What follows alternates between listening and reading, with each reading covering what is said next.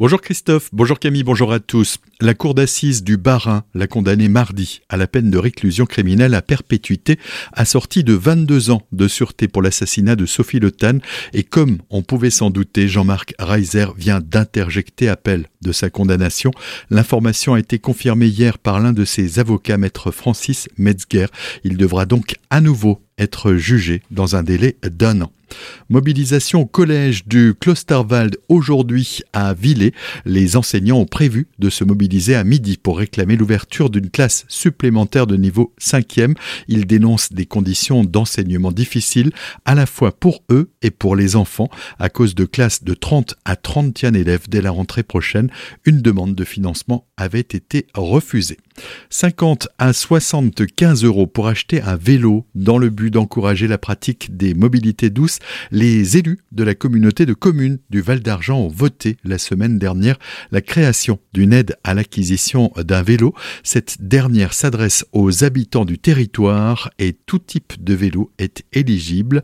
Les précisions de Noélie Estin, vice-présidente de la communauté de communes du Val d'Argent. Nous souhaitons travailler euh, donc au développement de modes de déplacement alternatifs aux tout-voitures et en particulier à l'autosolisme. Bien sûr, l'usage du vélo nous paraît tout à fait essentiel sur le territoire. Il y a une démarche euh, qui se lance à l'échelle de l'ensemble du PETR Célestal Centrale sur l'aide à l'acquisition de vélos ou de vélos euh, à assistance électrique et nous avons souhaité bah, prendre notre part au sein du Val d'Argent avec donc la création d'une aide de 75 euros si le vélo est acheté sur le territoire du PETR ETR et de 50 euros si euh, le vélo est acheté à l'extérieur, pouvant être acheté euh, également d'occasion, mais chez un revendeur. Cette aide pourra se cumuler avec celle déjà proposée par la région Grand Est, mais aussi par l'État.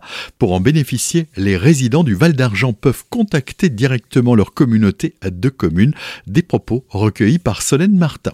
Ce week-end, c'est la quatrième édition du Salon du bien-être et de la foire des artisans et créateurs à Neuf-Brisac.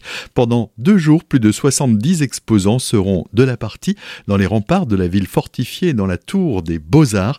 Arnaud Soumis, l'organisateur, nous dévoile le programme de ce week-end. Dans les remparts, ça sera tout ce qui est artisanat, produits faits main, faits maison, euh, des créations originales, euh, style cuir, euh, textile, création de vêtements, bijoux, produits alimentaires aussi. Dans la tour des Beaux-Arts, on aura le salon bien-être avec tout ce qui est thérapie alternative, des minéraux aussi du monde entier, de la voyance, du massage, et en exclusivité euh, du tatouage énergétique. Des propos recueillis par Théo Berthet. Et ce week-end, c'est aussi l'ouverture du jardin Hémaculture. Demain, 14h, 17h à Chervillers.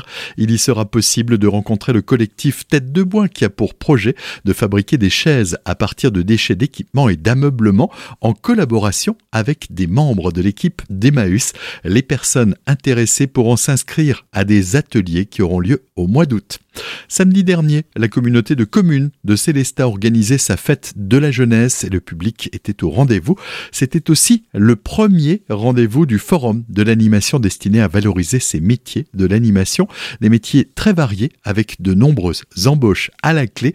Azure FM vous propose justement de découvrir les métiers de l'animation socioculturelle, les formations pour devenir animateur et les perspectives professionnelles à travers un podcast. C'est à écouter sur notre site azur-fm.com dans la rubrique Actu régionale.